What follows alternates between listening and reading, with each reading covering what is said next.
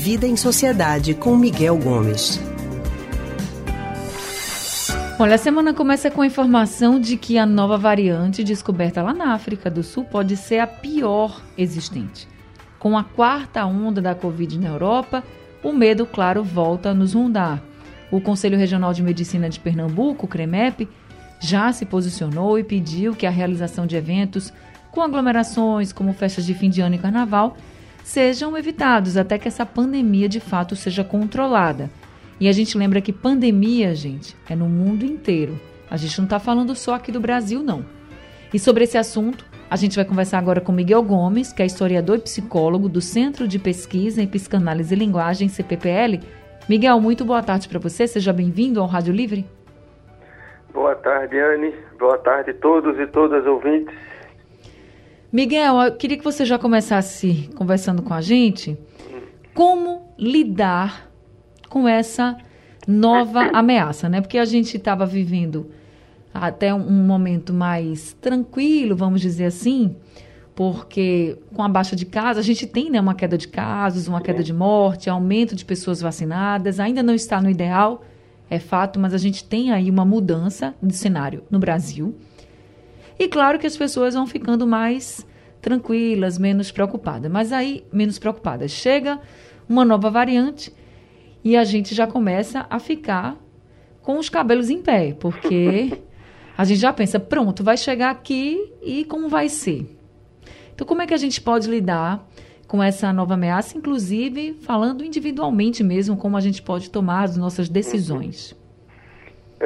A gente vai ter que lidar com essa variante, né, a Omicron, recebeu esse nome aí tem uns dois, três dias, da mesma forma que a gente vem lidando com toda a pandemia, com responsabilidade e com a ajuda da ciência.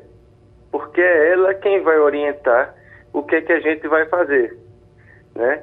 Porque essa variante que foi detectada na África do Sul, então acho que é importante dizer isso, não é uma variante que começou necessariamente na África do Sul, ela foi detectada na África do Sul e foi detectada porque lá tem um grupo de pesquisa muito competente com em epidemiologia. Então, eles detectaram primeiro, falaram para o mundo todo que lá encontraram, criaram um teste para detectar essa variante e ela já se encontra em vários outros países. Então, é possível que ela já esteja circulando por todo o mundo, inclusive aqui. Né? Pode ser que ela, se não chegou, chegue em breve aqui. E tudo leva a crer, pelos estudos que foram apresentados até agora, que ela é mais transmissível do que as outras cepas, né? do que a gama, do que a delta, do que a alfa.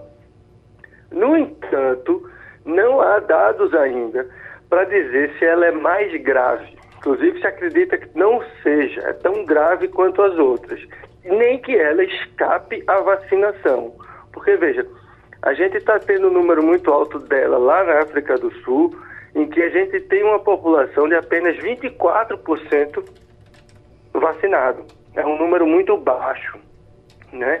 Então isso levou a essa propagação na África do Sul. Aqui a gente já está com um percentual de vacinação mais alto e aí é certo que quem tem as duas doses, ainda que venha se contaminar com a Ômicron, a chance dela se desenvolver de maneira grave é pequena.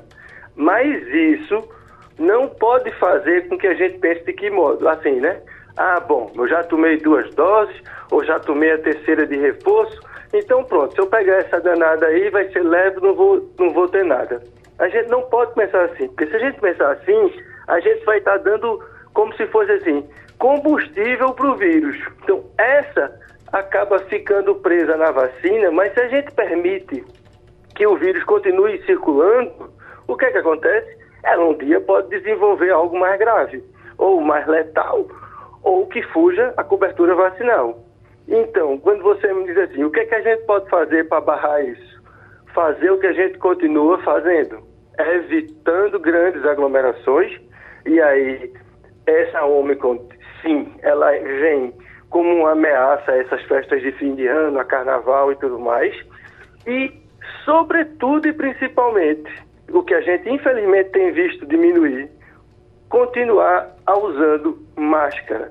A máscara é a barreira mais eficaz que a gente tem contra a contaminação. Então, assim, não tem outra alternativa. É continuar usando máscara para cima e para baixo quando a gente sair de casa, cobrindo o nariz e a boca. Me dá uma aflição quando eu vejo aquelas pessoas com a máscara com o nariz lá de fora. É verdade. Porque a gente sabe que não está protegendo, né? Não tá, acaba é. não, não protegendo a pessoa.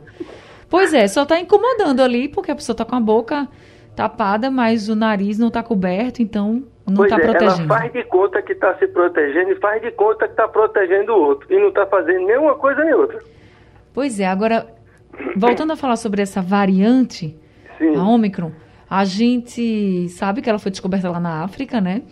E aí tem um dado muito preocupante também, mas que traz o alerta para a gente.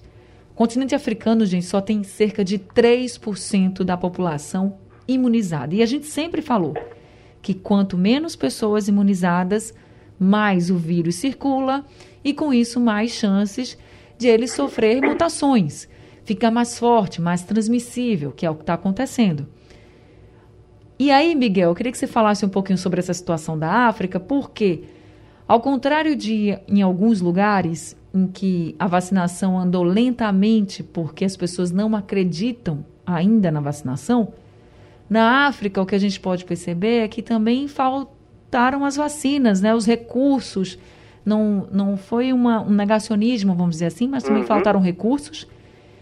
E pois a gente é. precisa aprender que essa luta é coletiva. Não adianta eu, por exemplo, não adianta o meu país, que é um país que tem mais dinheiro, um país mais rico, vacinar toda a população, se em outros países mais pobres a gente não tiver uma vacinação em níveis adequados, porque a gente está falando de uma pandemia, a gente quando fala de pandemia fala no mundo, então a gente precisa fazer o, o nosso dever de casa e ajudar também o coleguinha, né?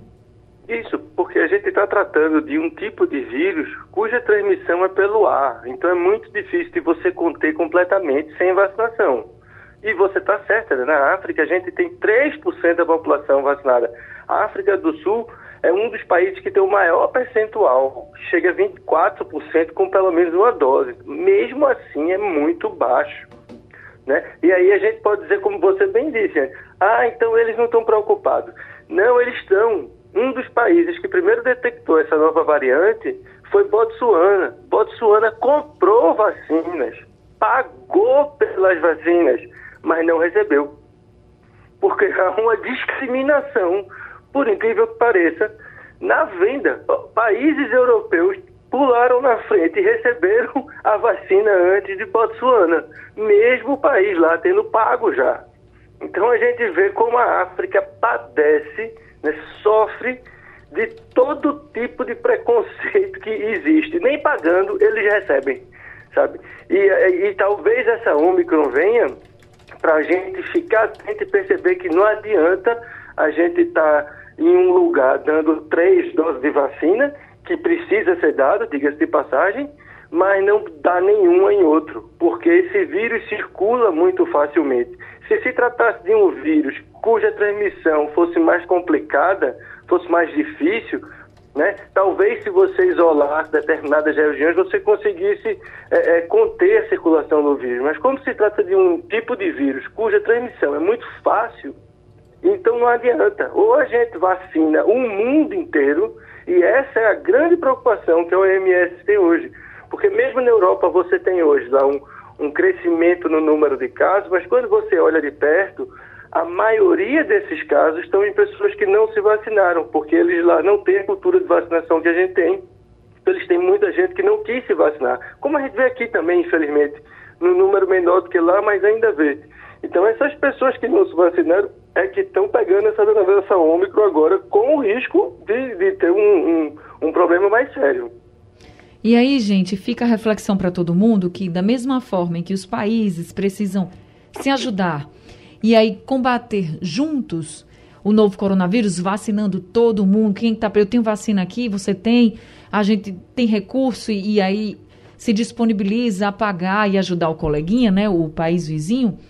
Nós, que estamos aqui no Brasil e de outros países também, mas falando, trazendo aqui para o Brasil, a gente também precisa se preocupar com o outro.